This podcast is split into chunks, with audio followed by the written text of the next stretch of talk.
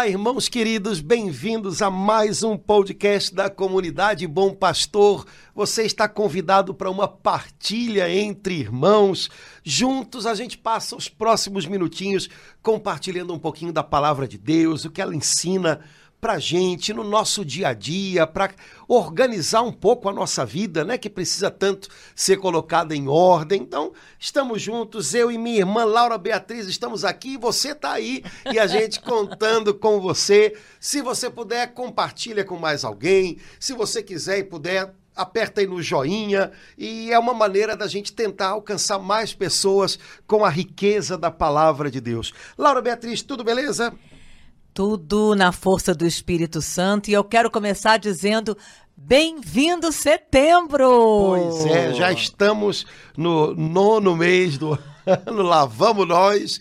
E mês delicioso, porque no Brasil é o mês da Bíblia é, e somos convidados a, nesse mês de setembro, nos debruçar de modo especial sobre a palavra de Deus, realizar nas nossas comunidades ações em que a gente possa divulgar a importância da palavra, quem sabe fazer lá uma, algum tipo de ação para que mais pessoas possam ter a sua Bíblia.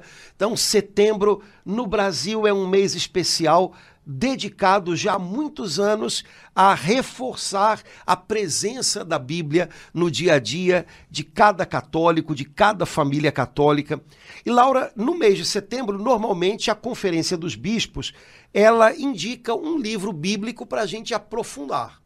E nesse mês de setembro de 2023, o livro bíblico que foi proposto pela CNBB é a Carta aos Efésios, que é um dos meus livros preferidos da Bíblia vem até na minha mão o assim. O que, que o senhor fez para a CNBB pois escolher é. o seu livro predileto, Padre eu Antônio? Não sei, eu não estava lá, mas olha, é, minha Bíblia na Carta aos Efésios Padre está aos pedacinhos, mas é porque eu gosto demais e nada melhor do que a gente ler junto durante esse mês de setembro. Ai a carta aos Efésios. Né? Então fica aí a nossa proposta para os irmãos.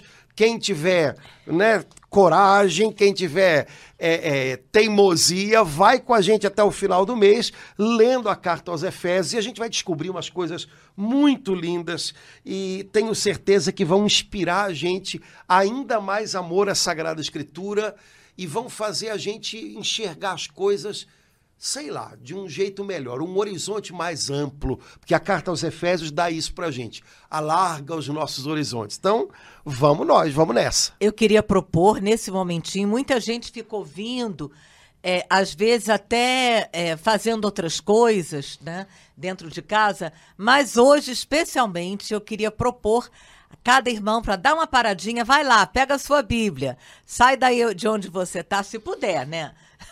Se estiver dando comida para criança, não. Ou dirigindo. Ou para idoso, ou dirigindo. Mas se der, para um pouquinho e vai lá, pega a sua Bíblia, porque aí a gente só pode é, navegar na, na, no livro de Efésios com o livro de Efésios na mão.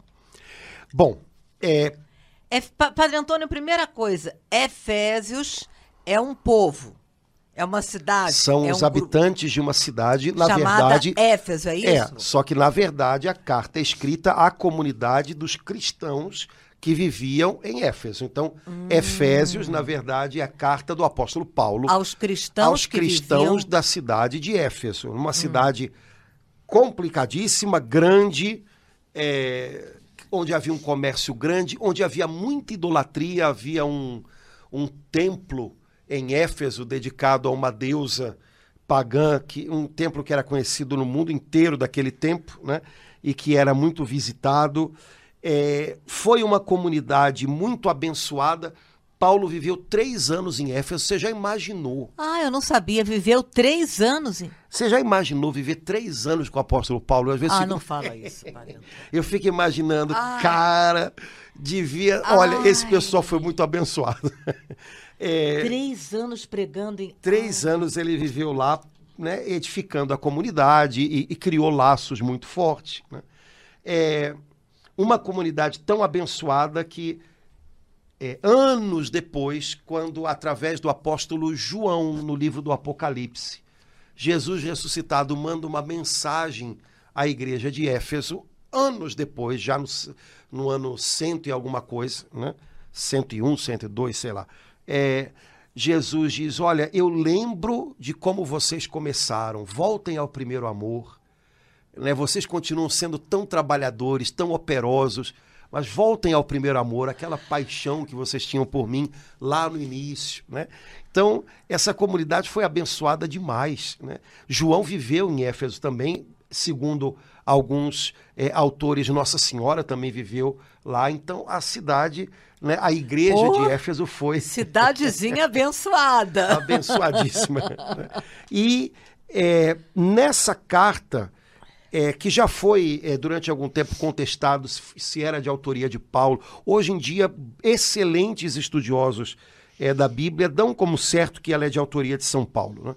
É, essa carta, é, ela para mim, meu Deus do céu, tem, ela tem algo que é maravilhoso, porque logo no comecinho, Paulo deixa claro para a gente, na carta aos Efésios, qual é o plano de Deus, o propósito de Deus, o projeto de Deus, que no final das contas é o que a Bíblia inteira mostra para a gente. Mas Paulo consegue resumir em algumas frases o que é esse propósito de Deus. E a partir desse propósito de Deus, ele nos mostra qual é hoje o lugar da gente nesse propósito. É, então, há momentos em que os nossos planos, os nossos propósitos não funcionam, né? Aí a gente pode lembrar que Deus continua tendo propósitos, Deus continua tendo planos. É, Efésios lembra para a gente que os planos de Deus já estão em curso, eles são irreversíveis e eles vão prevalecer no final. E, portanto, a gente pode é, descansar o coração da gente nesses planos de Deus. E lembrando do lugar da gente neles, a gente pode trabalhar por esses planos de Deus. Então, é, eu gosto demais da carta aos Efésios. É, é, é nossa, Queria então que a gente pudesse, Laura, de repente, já né, é, entrar no capítulo primeiro, que é onde está esse plano de Deus né, que o apóstolo Paulo apresenta para a gente e que, pronto, faz com que a gente entenda todo o resto né, a partir do plano. Né? Quando a gente tem uma obra, que a gente tem um, um projeto para seguir, a obra fica mais fácil, é. né? Como é complicado quando a gente tem que fazer uma obra sem projeto. De vez em quando o pessoal faz, é o famoso puxadinho, ah. né? Você sabe como é que começa, mas não sabe como é que vai acabar. E não sabe o que, que vai encontrar no meio do caminho, né? Mas uma obra que tem um projeto, um plano, é diferente. Né? Então, a obra de Deus, o que Deus está fazendo na terra, tem um plano.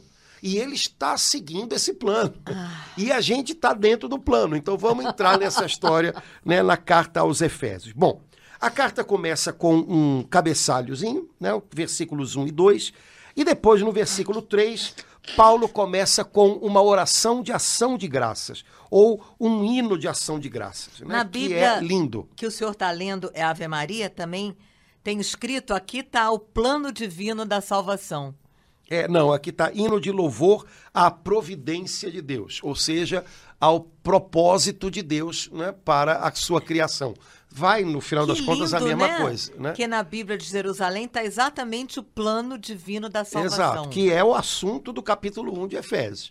Lembrando que esse iníciozinho da carta aos Efésios, ele é um dos hinos que nós é, usamos na liturgia das horas, na oração das vésperas.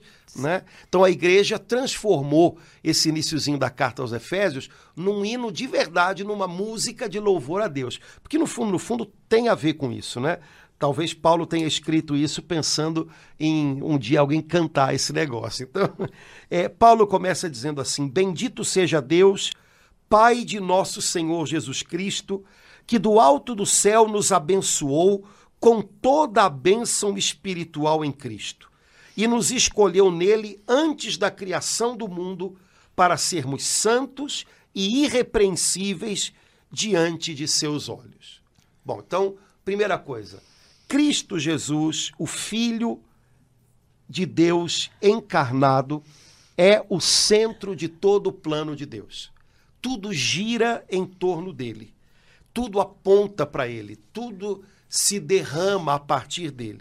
E Paulo diz aqui, ele já está bendizendo a Deus, afirmando que por meio de Jesus Cristo, nós recebemos de Deus, o Pai, todo tipo de bênção espiritual. Meu Deus. Há uma outra tradução que diz: Bendito seja Deus, o Pai de nosso Senhor Jesus Cristo, que por causa da nossa união com Cristo no céu, nos abençoou com todo tipo de bênção. Primeira coisa, então, a nossa união com Jesus é fonte de todo tipo de bênção. E por causa de Jesus e através de Jesus, o Pai já derramou sobre nós todo tipo de bênção. Dizendo de outra maneira, quando a gente começa a ler a carta aos Efésios, se a gente abraça o que Paulo está dizendo aqui como uma verdade, a gente pode parar um pouquinho e dizer: Bendito seja Deus, o Pai de nosso Senhor Jesus Cristo, que Cristo fez ser também meu Pai. E em Cristo Jesus, meu Salvador, meu irmão, eu me tornei filho e herdeiro de Deus. E recebi em Cristo todo tipo de bênção. Por isso declaro e bendigo a Deus, porque sou um abençoado. Ponto. Então, primeira coisa que ensina para gente esse iníciozinho da carta aos Efésios, nós somos pessoas abençoadas, abençoadas com todo tipo de bênção, porque estamos unidos a Jesus Cristo. Então, todo cristão tem que saber disso. Eu sou uma pessoa abençoada por causa da minha união com Jesus. Pessoas abençoadas passam por problemas, mas são abençoados passando por problemas. Pessoas abençoadas enfrentam provas e cruzes, mas são abençoados enfrentando provas e cruzes. Se a gente sabe que é dessa maneira e crê nisso, a gente vai viver dessa maneira. Então, eu vou aprender a viver como um abençoado, também passando por problemas. Beleza. Eu acho que não tem nenhuma outra passagem da Bíblia é, Padre Antônio, que anuncia assim, dessa forma, né? Que o Pai nos abençoou com todo tipo, com toda diversidade, com toda multiplicidade de bênçãos espirituais, físicas, materiais, emocionais, psíquicas, é, é, é físicas, é, todo tipo de bênção em Jesus Cristo, em unidade com Jesus Cristo. Só esse esse versículo 3 já nos nos inunda assim de uma alegria, de uma esperança e nos põe assim o nosso olhar no Pai em Jesus. Né? Exato. Então, e também em quem nós somos em Cristo. Em quem nós somos em né? Cristo. Depois, versículo 4 diz que em Cristo nós fomos escolhidos antes da criação do mundo para sermos santos e irrepreensíveis diante dos olhos do Pai. Ou seja, o Pai Celestial, é, antes da criação do mundo, né, enquanto ele estava moldando todas as coisas, ele já sabia de nós, ele já nos sonhava, e ele já nos sonhava em Cristo, ou seja, unidos a Cristo. Nós fomos escolhidos, nós fomos eleitos, nós fomos destinados no coração do Pai a estar unidos a Cristo. É, e se fomos destinados a estar unidos a Cristo, como membros de Cristo, é, aos olhos do Pai, ele nos destinou para sermos santos, ou outra tradução, sem defeito. Oh. Sem defeito. Então, quando o Pai Celestial me sonhou, sonhou você, é, ele nos sonhou como membros de Cristo, como cristãos. Ele nos sonhou é, nos destinando a ser uma coisa só com Jesus. Portanto, ele não nos imaginou como é, uma, uma obra defeituosa. Ele nos imaginou, ele nos sonhou. Aos olhos dele, desde antes da criação, nós éramos algo bonito, porque éramos parte é, do, do projeto, do sonho que ele tinha em Cristo Jesus, seu filho que viria a se encarnar. Ponto. É, portanto, eu não sou, é, né, nós não somos, né, aos olhos do Pai, é, sei lá, cara, uma Sabe, Coisa uma coisa qualquer. que saiu, é, que saiu, ai, você saiu aí uma. Tem que fazer recall, né? Porque está com defeito. Não. É, ele nos sonhou íntegros, inteiros em Cristo. É, Padre Antônio, quer dizer, mesmo ele, assim, me vendo agora, com todas as minhas fraquezas, algumas bem é, que me envergonham, é, ele diz para mim isso, que ele me escolheu para ser santa e irrepreensível. Ele não escolheu só Santa Terezinha, não. Não, ele tem o projeto, ele tem o projeto original na mão. Ele tem o projeto original na mão. Então, ainda que a gente tenha sido ferido pelo pecado e a gente foi, ainda que a gente tenha sido quebrado pelo pecado e a gente foi, mas ele tem nas Ele mãos tem o projeto plano. original e ele sabe o quanto é bonito, Ah, porque veio dele, Aham. né? Porque é, é, o, pro- o nosso projeto original era como é, é, se ele estivesse nos moldando, nos fazendo unidos já ao seu filho. É, Então, ele tem o projeto original na mão e ele sabe o quanto é bonito e ele sabe fazer a gente voltar ao projeto original. né? Foi isso que ele fez. né? Então, versículo 5. No seu amor, o Pai nos predestinou para sermos adotados como filhos seus por Jesus Cristo, segundo o beneplácito de sua livre vontade, para fazer resplandecer a sua maravilhosa graça que nos foi concedida por ele no bem-amado. Então, é, o propósito do Pai era o propósito original do Pai era que nós fôssemos filhos, filhos, era nos tratar como filhos. É, o pecado nos afastou do Pai, o pecado nos alienou, nos tornou estranhos, né? É, é, ao projeto de Deus, ao plano de Deus. Mas com a encarnação do Filho, com a vinda do Filho até nós, é, nós fomos adotados como filhos, ou seja, voltamos ao projeto original. É, Deus, quando nos fez, nos queria próximos dele. Ele nos fez para ele. Nos perdemos dele, mas ele nos deu o filho, porque foi em torno do filho que ele fez todo o projeto original. Ele nos deu o filho, e agora, quando nós nos aproximamos do filho, Jesus, é, ele nos torna filhos também. né? Ele nos faz seus irmãos, herdeiros e co-herdeiros com ele. Ele nos ensinou a chamar o seu pai de nosso pai.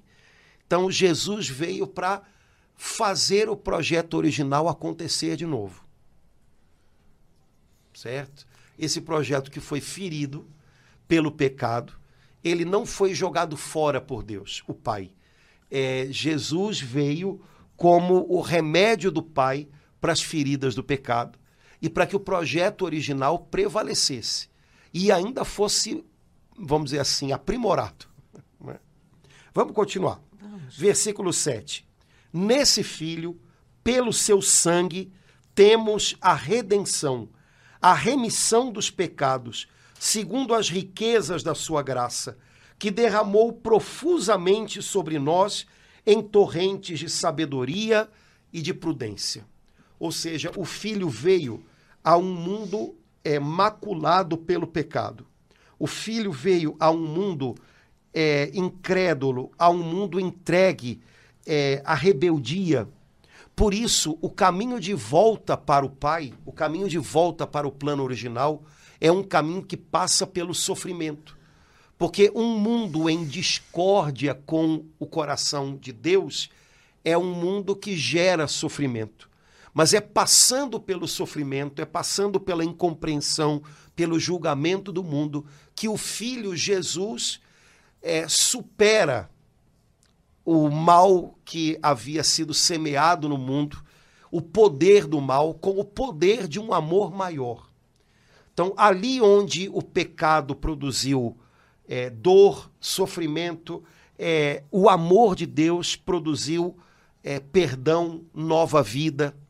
O sangue de Jesus nos cobre com esse perdão. O sangue de Jesus é o meio é, visível pelo qual a gente experimenta, pelo qual a gente reconhece que o amor de Deus prevaleceu, superou é, o que nesse mundo era dor, era rebeldia, era maldade. Então, onde o mundo feriu Jesus e fez com que seu sangue fosse derramado, ali, exatamente ali, o amor de Deus prevaleceu. Através de Jesus, em Jesus, o amor de Deus nos alcançou, foi maior. Por isso ele nos deu redenção, ou seja, ele nos comprou por um preço acima. Né? Ele, ele, é, ele estabeleceu para nós o preço mais alto, o preço do próprio sangue, e pagou esse preço. Então nós somos dele agora. Isso significa que nós somos redimidos por ele. Nós somos propriedade dele agora, propriedades do amor.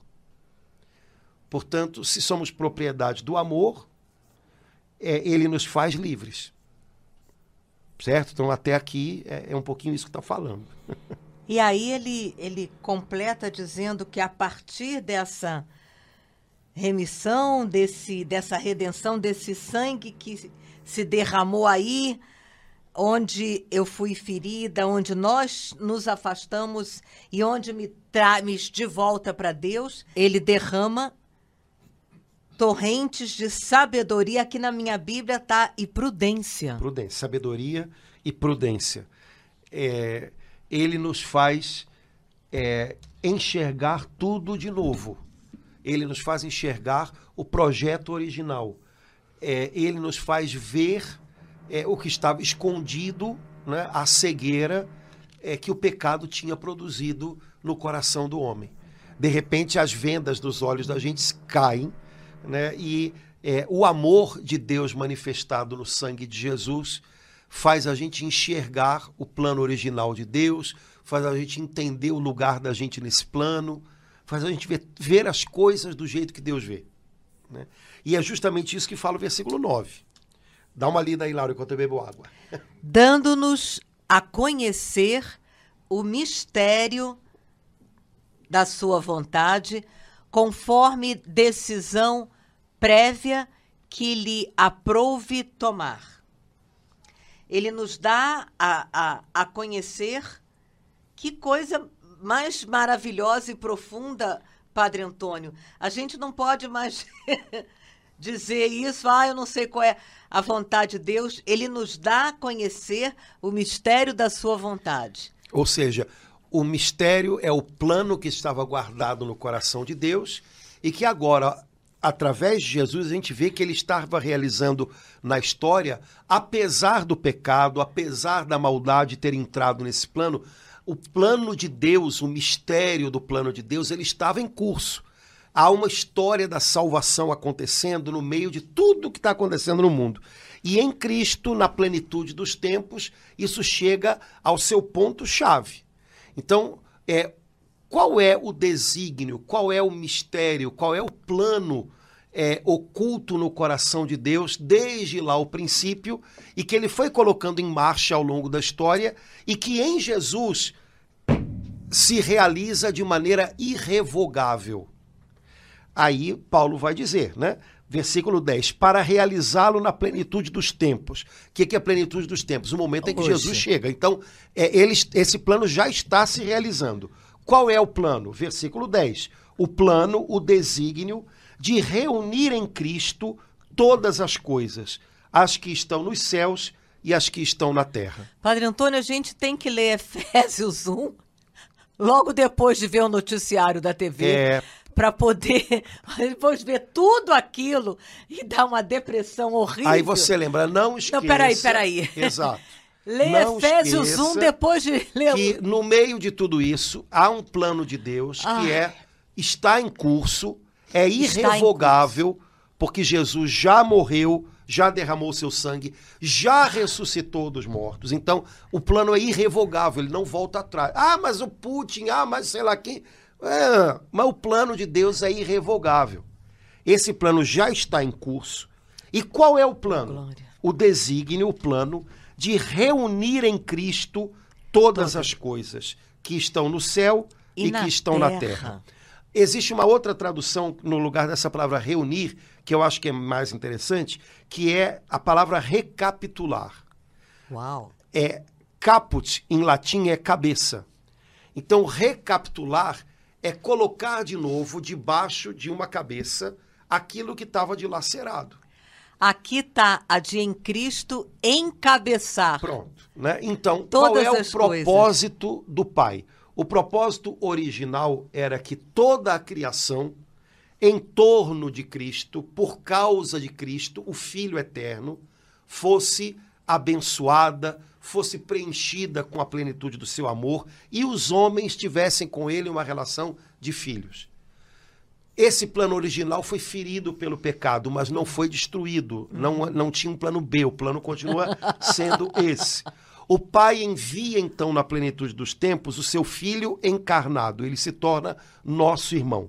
E o plano continua de pé, mas agora o plano é este: que através do Filho de Deus encarnado, essa criação que tinha sido dilacerada pelo pecado, arrebentada pelo pecado, ela vá sendo de novo arrumada, colocada no lugar. Cristo como cabeça, ele continua sendo o centro, dele vem todas as coisas.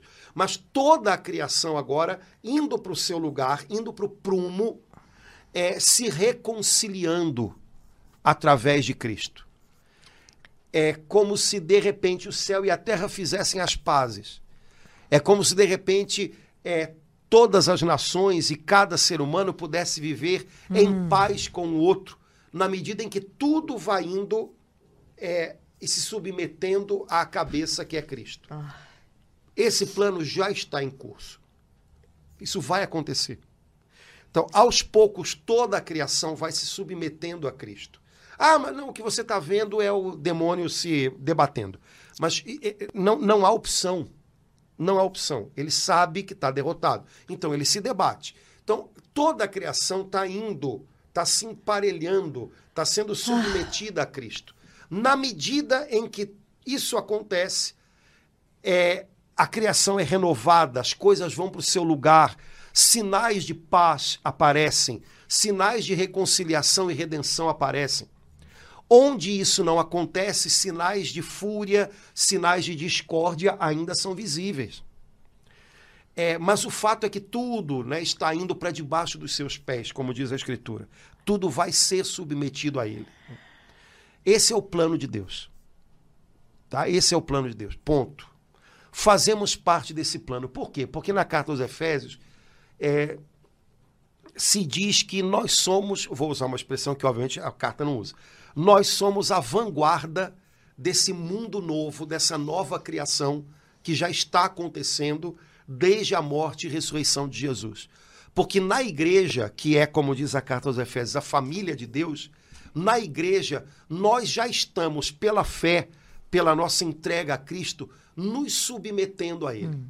Então, a igreja, somos nós, é o lugar nesse mundo hum. onde essa nova criação que Deus faz através da morte e ressurreição de Cristo já, já é visível de maneira mais clara, já está uhum. acontecendo uhum. de maneira mais clara. Qual é então o chamado da igreja diante do mundo? É visibilizar para o mundo, é mostrar para o mundo que o plano de Deus já tá está acontecendo. acontecendo. Olhem para nós, aqui o plano de Deus já está acontecendo. Já estamos nos submetendo a Cristo. E na medida em que nos submetemos a Ele e Ele é a nossa cabeça, nós nos reconciliamos, nós vivemos uma vida de paz. Nós somos servos da justiça, servos da paz. Essa é a nossa missão. Não quer dizer que sempre a gente a, a realize 100%, mas é esse é o chamado da igreja, né? É, e esse é o plano de Deus. Eu não sei se a gente conseguiu falar de uma maneira que deu para entender ou, ou, ou, embolou demais o meio de campo, mas é, é, sempre tem uma coisinha ou outra que podia ter sido falado de um jeito melhor. Eu estou lembrando de algumas aqui já, mas enfim. É, é, mas eu acho que, no geral, dá para entender um pouco dessa maneira. Eu acho que a chave do negócio são os versículos 9 e 10 né? porque aqui é dito de maneira muito clara o, o desígnio da vontade do Pai, né? desde sempre, é, para realizá-lo na plenitude dos tempos, é esse, o desígnio de reunir em Cristo todas as coisas. Então, em Cristo, tudo se reencontra. Quanto mais a gente está é, ligado a Ele, mais a gente é capaz de se encontrar com as outras pessoas. Quanto mais a gente está voltado para Cristo, mais a gente é capaz de se unir uns aos outros. O, o Frei Cantalamessa gosta de. Ele tem até mais de um livro no qual ele diz isso, né? Gosta de comparar isso com a roda de bicicleta, né? A roda da bicicleta tem aqueles raios, né? Quanto mais cada raio está perto do centro, mais cada raio está perto dos outros. Hum. E ele diz: a gente é um pouquinho assim. Quanto mais a gente está perto de Cristo, mais a gente consegue ficar perto uns dos outros. Porque é em Cristo que se reúnem todas as coisas. É nele, não é na minha vontade. A, a, minha família não vai ser reunida na minha vontade. A minha família vai ser reunida em Cristo. O Brasil não vai ser reunido em torno de uma ideologia. O Brasil vai ser reunido em torno de Cristo. O mundo não vai ser reunido em torno de, uma, de um organismo político. O mundo vai ser reunido em torno de Cristo. Essas coisas todas têm que existir, organismos políticos, é, é, formas de pensamento, mas a gente só tem que tomar cuidado para não imaginar que alguma dessas coisas vai fazer o trabalho que Cristo faz. Padre Antônio, é, o livro de Efésios, pelo menos esses dez primeiros versículos, abrem o nosso entendimento. A gente passa a ver todas as coisas, a minha vida, as notícias horríveis, os problemas terríveis que estão acontecendo no mundo de uma outra forma, diante, é, sabendo que Deus já tem preparado e já está em curso esse plano que começou quando Jesus ressuscitou. Ah, eu estou encantada com isso. Isso me dá. É, é, aquilo que de vez em quando o senhor fala, um, um novo olhar. É. é o, o, ponto final, por isso ele é o alfa e ômega. O ponto i, inicial e final é em Jesus, não é naquele fato. Exato. Não é naquela notícia. É. E, e, e porque o centro é ele. É, as coisas, as coisas que a gente vê na, na, nos noticiários e mesmo o modo como às vezes a gente encara a vida da gente dão a impressão de que a gente é o centro. É, eu não sou o centro do plano de Deus. O centro do plano de Deus é Jesus. Ah. É, o Brasil não é o centro do plano de Deus. Os Estados Unidos não é o centro do plano de Deus. O centro do plano de Deus é Jesus. Oh, e é a partir dele que tudo vai de volta para o lugar. Como ele já venceu. Exato. Então, pela ressurreição de Jesus, começou essa nova criação. Ou seja, é, o plano original de Deus foi retomado e foi elevado, porque é, em Jesus nós somos chamados a algo ainda mais profundo, é, mais intenso que aquilo que nós é, tínhamos no início com Adão. São Paulo, em vários lugares, chama Jesus com esse nome, né? Novo Adão. Novo Adão. Quer dizer, ele é o início de uma nova criação. E nós recebemos dele, por causa da nossa união com ele, é uma plenitude, ou seja, algo que o primeiro Adão não tinha, nós temos por causa de Jesus. Né? Então, ele é o início da nova criação de Deus. Ele põe todas as coisas no seu devido lugar, mas ele, ele traz com ele algo ainda maior. Ele nos eleva a algo ainda maior, porque é o próprio Filho eterno de Deus, feito homem, entrando é, nessa criação que deve ser restaurada e restaurando-a a partir de dentro é, quando Jesus ressuscita, é, o seu corpo é, dilacerado na cruz é ressuscitado, Jesus está renovando a criação a partir de dentro. Né? A partir do corpo ressuscitado de Jesus, são todas as outras coisas que aos poucos vão sendo restauradas até que no fim nós também ressuscitaremos com ele. Né? Então, é, o centro é Jesus. É, é uma coisa que os noticiários não dificilmente vão apontar, a não ser no, no, momento em que chegar a hora, que não sei como é que vai funcionar isso, é, mas é, é, a impressão que a gente tem é o contrário. É de que a gente é o centro, é de que alguma outra coisa é o centro, quando na verdade é Cristo Jesus. E nele o plano do Pai já começou. Dá vontade, Padre Antônio, de fazer um jornal colocando é, Efésios 1:10 na primeira página como a manchete. É, na verdade, esse foi o propósito quando Paulo escreveu. Fazer disso um jornal, porque Ai. Evangelho, que é o nome que a gente dá não só para os quatro primeiros livros do Novo Testamento, mas para essa mensagem, ah. significa boa notícia. É. Então, os cristãos primitivos, eles tinham um evangelho para anunciar. Então eles tinham um noticiário novo para anunciar. É porque para a gente essas coisas se tornaram palavras assim do âmbito religioso mas originalmente elas tinham um ah. sentido mais amplo. Então, os cristãos diziam que tinham uma, no, uma, uma boa notícia para dar. O significado da palavra evangelho. Exato, uma boa nova. Quer dizer, olha, tem uma notícia, eu tenho uma, tem algo novo acontecendo que é muito bom, vou te contar o que é. As pessoas daquele tempo já precisavam saber disso. Uhum. Porque havia um César, havia um, um, um, um senhor, ele, era assim que ele queria ser chamado, né? havia um, um dominador em Roma é, muito muito despótico, né, que esmagava as pessoas, né? É, e as pessoas já precisavam naquele tempo de saber de uma boa notícia. Olha, na verdade existe um outro Senhor, que é o único Senhor, o verdadeiro Senhor. Esse Senhor que tem em Roma, ele vai passar. Ele não é o centro. Fiquem tranquilos, confiança. Vamos encarar a vida de outra maneira, vamos viver né? vamos lutar, mas é, é, é, já naquele tempo né, o evangelho tinha esse sentido de ajudar as pessoas não a se, a se é, é, como é que a gente pode dizer, né?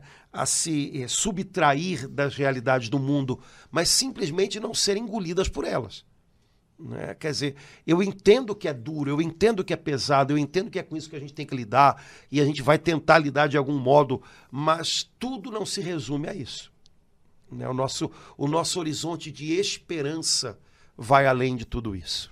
E isso é, me deixou, Padre Antônio, assim, com um desejo novo de também, como o senhor fez, como está acontecendo aqui agora, de dar uma boa notícia, que seja por WhatsApp, pelo telefone, para algum irmão. E eu queria, assim, me veio no coração também de perguntar: o que, que você acha, meu irmão, minha irmã, de como São Paulo está fazendo aqui de uma forma maravilhosa, melhor de todas as notícias, dar essa boa notícia para algum irmão, alguma irmã, alguém, algum vizinho, algum colega porque é uma notícia esplendorosa essa aqui. Exato. É, tudo é, em torno de Cristo vai se ordenando.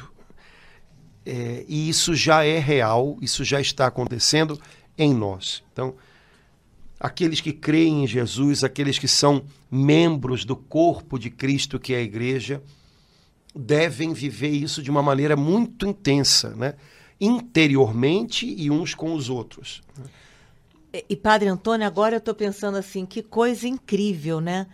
É, quem escreveu isso aqui era uma pessoa que perseguiu os cristãos, né? Uma pessoa que que luz de Deus maravilhosa! Eu já gostava de São Paulo, mas depois dessa conversa aqui, nossa, eu estou apaixonada por São Paulo. É, na verdade, a luz de Deus fez com que ele entendesse que tudo aquilo que ele acreditava. Ah e esperava, porque conhecia as escrituras do Antigo Testamento, é, Deus realizou em Jesus. Então, é, ele perseguiu os cristãos por um zelo mau, né? Um, uhum. mas, na verdade, a convicção interior dele era de que havia um plano original de Deus. Esse plano original de Deus não havia sido jogado fora. Deus estava lutando, vamos dizer assim, para que esse plano é, prevalecesse e fosse é, colocado de novo, é, é vamos dizer assim, diante do mundo, é, Paulo sabia que Deus estava fazendo isso por meio do povo de Israel. E um dia, na estrada de Damasco, por uma intervenção de Deus, ele percebeu: mas já chegou. Esse Jesus que eu tinha perseguido, na verdade, ele é o Messias e ele é o Salvador de todos os povos, porque ele cumpre essa missão é, e esse trabalho de retomada do plano original de Deus que eu esperei tanto como judeu. Ele cumpre isso. Né? Então, na verdade, é, é, é, porque às vezes dá a impressão que São Paulo deixou de ser judeu e virou cristão, como se fosse, sabe, uhum. como a gente tem na cabeça hoje são religiões, né? Quando na verdade não, ele tirou todas as consequências com a luz do Espírito Santo daquilo que ele esperava no, pelo Antigo Testamento. Então, de repente, ele viu, nossa, tudo aquilo, toda essa história que eu conheço tão bem, é, todo esse propósito de Deus de retomar o plano original chegou, aconteceu. Né? Jesus realizou isso. Né? Então, é, é, de fato, a, a, luz que ele teve na estrada de Damasco, quando Jesus se apresenta a ele, foi algo tremendo. Porque, de repente, Jesus brilhou para ele e iluminou tudo. Iluminou toda a história do povo de Israel, iluminou todas as promessas que ele conhecia. De repente, a luz de Jesus tomou tudo. E aí ele percebeu: nossa, é isso aí, é ele. Né? É, como seria bom se a gente também percebesse, né? É ele. Né? Tudo aquilo que o nosso coração hoje tem ansiado tanto, né? por um mundo novo, por uma humanidade nova. Isso, é, se nós tentarmos fazer isso só por nós, isso é uma utopia. Né? E, e, volta e meia alguma, algum sistema político, algum sistema filosófico é, propõe essa utopia, ou então diz que isso é impossível e aí é, dá uma, um tiro na esperança. Né? Quando, na verdade, é, em Jesus, é, esse é o projeto. Né? Esse é o projeto. O projeto de Deus é, é uma humanidade, é uma criação reordenada e reunida em seu Filho Jesus. Nossa, Padre Antônio, isso só no iníciozinho de Efésios, uau! É, tem muita coisa bonita, né? Podia ser mais bem trabalhado, a gente, se a gente tivesse arrumado talvez um textinho, pra... mas enfim, é, tá saindo alguma coisa, né? É, só tentando é, fechar aqui esse, esse pedacinho, né? no versículo 13, é, São Paulo diz assim: Nele também vós depois de terdes ouvido a palavra da verdade, ou seja, em Cristo, também vós, depois de terdes ouvido é, o evangelho, a boa notícia da vossa salvação, ah. é, na qual tem descrito, fostes Foste selados, selados com o Espírito Santo que fora prometido, que é o penhor da nossa herança, enquanto esperamos a completa redenção daqueles que Deus adquiriu para, para o louvor sua da sua glória. É, então, o Espírito Santo é, segundo São Paulo, a garantia de que esse plano de Deus, que já começou em Jesus, vai se completar em nós. Então, o Espírito Santo que Jesus nos dá, o Espírito Santo que nos é dado por Jesus, através de Jesus, e que nos enche, que nos habita, ele é o penhor, ou seja, ele a é a né? garantia, ele é a, a presença já agora é de algo que vai se completar, se realizar plenamente lá na frente. Então, é, ah, eu quero muito fazer parte da nova criação, eu quero muito fazer parte de um novo céu e uma nova terra, reconciliados, reunidos em Cristo. É, qual é, é a, a garantia que eu tenho de que eu posso participar de tudo isso? Você recebeu o Espírito Santo. O Espírito Santo é, nesse momento, a semente daquilo que vai é, frutificar, daquilo que vai desabrochar gloriosamente no futuro, quando Cristo for tudo em todos. Mas ele já habita em você. O Espírito Santo é um pouco. É a presença desse reino futuro já habitando em você, já mexendo com a sua vida, já é, moldando a sua vida é, em direção ao reino futuro, à plenitude do reino de Deus que vai vir. Então, para São Paulo, o Espírito Santo é a garantia que a gente tem de que a nossa esperança não é uma utopia, não é a nossa esperança não vai não é fruto de alguma coisa que as nossas mãos vão fazer. Aquilo que vai vir, a plenitude que vai vir, vai ser fruto do, do agir de Deus, vai ser algo grandioso, milagroso que Deus vai realizar e que já está dentro de nós, já existe algo de, disso dentro de nós pelo Espírito Santo que nos foi dado. Então, Paulo está dizendo: o que vai vir não é só é, o produto dos esforços dos seres humanos. Hum. O que hum. vai vir, vai vir do alto. O que vai vir é fruto do agir poderoso de Deus que já agiu em Cristo, ressuscitando dos mortos, que já agiu em você, derramando dentro de você o Espírito Santo. Então, o que, o que virá é, vai vir das mãos de Deus. O melhor que virá, virá das mãos de Deus. O Espírito Santo que habita em você capacita você para viver à altura disso, para que as suas atitudes, para que as suas palavras, para que a sua presença no mundo já seja expressão disso que um dia virá plenamente das mãos de Deus. E a última frase do, do 14 volta ao início, a, a confirmação de que é um plano, né? Para a redenção do povo que ele adquiriu para o seu louvor e glória. Como é que está na sua tradução, Padre Antônio? Enquanto esperamos a completa redenção daqueles que, que Deus adquiriu, adquiriu para o louvor da sua glória. Ou seja, ele nos adquiriu, mas estamos esperando a plena redenção. Ou seja, algo já aconteceu. Aí a gente volta para aquilo. É irreversível, né? É, já está em curso, mas ainda não está completado. Né? Caminha para uma plenitude. Então nós estamos nesse tempo. Né? O tempo entre a ascensão de Jesus e a volta de Jesus é o tempo no qual nós estamos vivendo, é um tempo em que nós sabemos que algo já aconteceu e que não volta atrás. Mas o que já aconteceu e não volta atrás ainda não é a plenitude, ainda não completou as medidas do que Deus deseja fazer. Que bom que tem aquela palavra que Deus completa tudo aquilo que ele inicia. Que ele começou, exatamente. Né?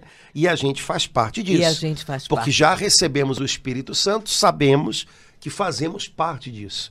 Desse povo que ele adquiriu, dessa nova criação, né? reconciliada, reunida em Cristo Jesus. Uau! Esse é, esse é o plano de Deus. Né? Que plano maravilhoso. É um plano perfeito. É um plano é, é, para toda a sua criação. Né? Não é uma coisa individual. Eu, eu e Deus só. eu e o meu céu. Não. É, no meu céu tem que caber mais gente, porque eu faço parte de uma nova humanidade reconciliada por Jesus Cristo. É um povo que ele adquiriu. Então eu não sou só e não sou o centro desse plano. Né? Mas nesse plano o centro é Cristo e nenhum de nós está só. Nós fazemos parte da família de Deus do povo que ele resgatou. Portanto, sabe, é, é, é um corpo, né? é um corpo, é algo bonito, porque é, é, o que Deus criou, ele disso ele não desistiu. E, e, no Espírito Santo eu tenho a garantia de que isso vai acontecer a cada dia, cada vez que eu me abrir a Ele. Uau! Até que venha o reino, né, que venha das suas mãos o reino que vai nos surpreender, porque vai ser muito além daquilo que a, a mão do homem é capaz de produzir. Por outro lado, porque nós somos cheios do Espírito Santo, que é a atmosfera daquilo que virá, as nossas atitudes aqui hoje já devem ser um sinal e já devem imprimir na terra o ritmo desse reino que vai vir. A igreja tem essa tarefa: mostrar para o mundo: olha, tem algo melhor de Deus para chegar, tem um plano de Deus em curso. Né? A nossa tarefa é visibilizar num mundo que às vezes parece caótico que há um plano perfeito de Deus, um plano amoroso de Deus. E as nossas atitudes, o nosso viver reconciliados, o nosso ser instrumentos de perdão, é, é são a expressão disso. Né? Então, é, façamos jus à nossa vocação, ao nosso chamado. Pai do céu, olha, palmas para o Senhor, para esse plano maravilhoso que o Senhor tem para cada um de nós. Plano que já está em curso e que o Espírito Santo vem em socorro à nossa fraqueza para nos ajudar a cumprir. Em Jesus. Então, Amém. Vamos abraçar o nosso lugar nesse plano bonito e grandioso de Deus. O senhor, é, Padre Antônio, contagiou a gente, agora todo mundo vai ter Efésios. Como livro predileto também. Que beleza. É, e vamos continuar, vamos tentar ler Semana mais. Semana que vem né? a gente continua isso, mais um pouco. Isso, beleza? Tá Maravilha, irmãos. Deus abençoe. Um abração, até a próxima, se Deus até. quiser. Tchau, tchau. Tchau, irmãos.